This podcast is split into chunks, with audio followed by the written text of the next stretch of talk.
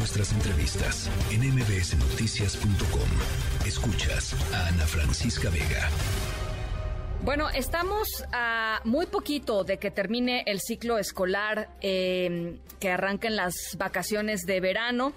Eh, pero hay un problema. El problema tiene que ver con la falta de organización por parte de la Secretaría de Educación Pública en torno a los contenidos del nuevo ciclo escolar eh, y pues las capacitaciones que requieren los maestros para enfrentar, digamos, este nuevo ciclo escolar con los cambios que implica la nueva escuela mexicana, ¿no? Que fue pues el cambio último del que hemos hablado muchísimo en este espacio. Eh, y pues están en la incertidumbre, tanto maestras y maestros como padres y madres de, familia. En la línea telefónica, Marco Fernández, profesor y coordinador de la Iniciativa de Educación con Equidad y Calidad de la Escuela de Gobierno Transformación Pública del TEC de Monterrey, eh, investigador asociado de México Evalúa. Las cosas complicadas rumbo al próximo inicio eh, del ciclo escolar, Marco. Hola Ana Francisca, pues la verdad sí muy complicadas eh, por varias razones. Para quien nos está escuchando, papás, mamás, este, abuelos, tías que están escuchando que bueno, ahí viene eh, eh, los cambios a los planes de estudio, la denominada nueva escuela mexicana y que esto también va acompañado de nuevos libros de texto. Y todo esto, ¿qué significa para lo que se les va a enseñar a las chicas, a los chicos y si los docentes se les está preparando para poder eh, tener esta, estos eh, nuevos planes de estudio en marcha y sobre todo cómo todo esto significará o no la mejora en los aprendizajes de los estudiantes mexicanos que además están enfrentando eh, el reto de pues lo que de tratar de alcanzar lo que no habían podido aprender de manera adecuada durante dos años de clases a la distancia. Ese es el contexto. Entonces tenemos por un lado un problema en donde los planes de estudio siguen inconclusos, se habla de manera retórica por parte de la autoridad de que vamos a dignificar al maestro y ahora los vamos a hacer codiseñadores de los planes de estudio para que le metan a estos el elemento de la comunidad educativa en la que enseñan y realmente supuestamente esté ajustada la propuesta educativa a las necesidades de la escuela en donde enseña.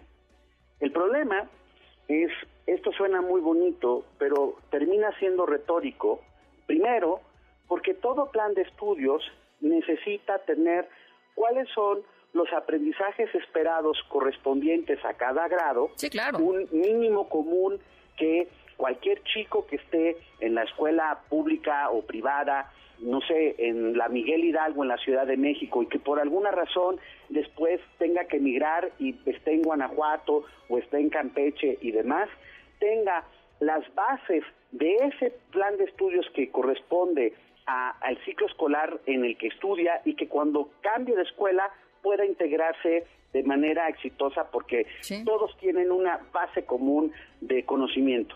Esa base común todavía no termina de definirse en los planes de estudio que se supone tendrían que entonces orientar el diseño de los libros de texto que para cualquier docente que está en las aulas de primaria o de secundaria es un elemento fundamental en la planeación pedagógica, es decir, en la planeación de la clase que le van a dar cada día, cada semana a sus estudiantes.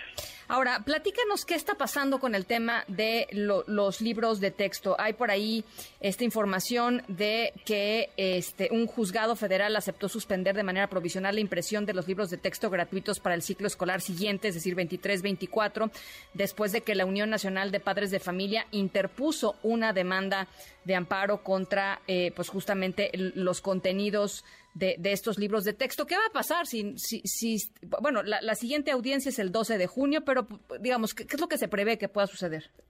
Pues el problema es que, por un lado, de acuerdo a, este grupo de, organizaciones de padres de familia, eh, la autoridad educativa no cumplió con la ley porque el mismo marco jurídico establece la obligación de la autoridad, primero, de tener justo los planes de, de, estudio terminados, de forma tal que el diseño de los libros de texto correspondan a esos planes de estudio, se haga una consulta a los estados, a las autoridades de los estados para poder ver los ajustes pertinentes a los libros de texto y nada de eso se ha hecho. Solo sabemos por filtraciones eh, a, eh, a través del Internet y que después se han recogido en los medios de comunicación que los libros de texto ya se mandaron a imprimir eh, y que estos se supone se estarían distribuyendo para todos los grados escolares, tanto de primaria como de secundaria, el próximo ciclo escolar.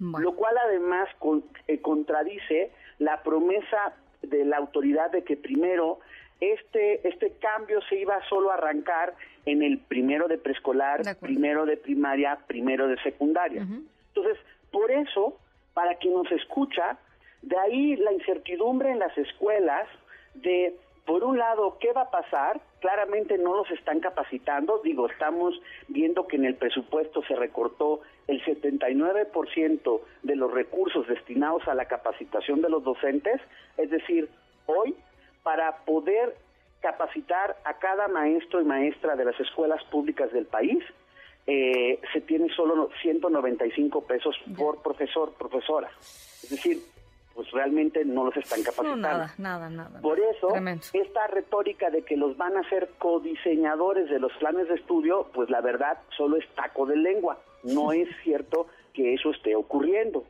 Y entonces, en toda esta confusión de los adultos, lo que tampoco ha querido dar la autoridad eh, explicaciones cómo eso se va a traducir. Uno, en que por fin los chicos puedan aprender mejor a comprender lo que leen, a utilizar las matemáticas para resolver problemas, a no hay correlación eh, con la calidad, integrar de manera adecuada las ciencias y demás. Nada de eso está en la discusión.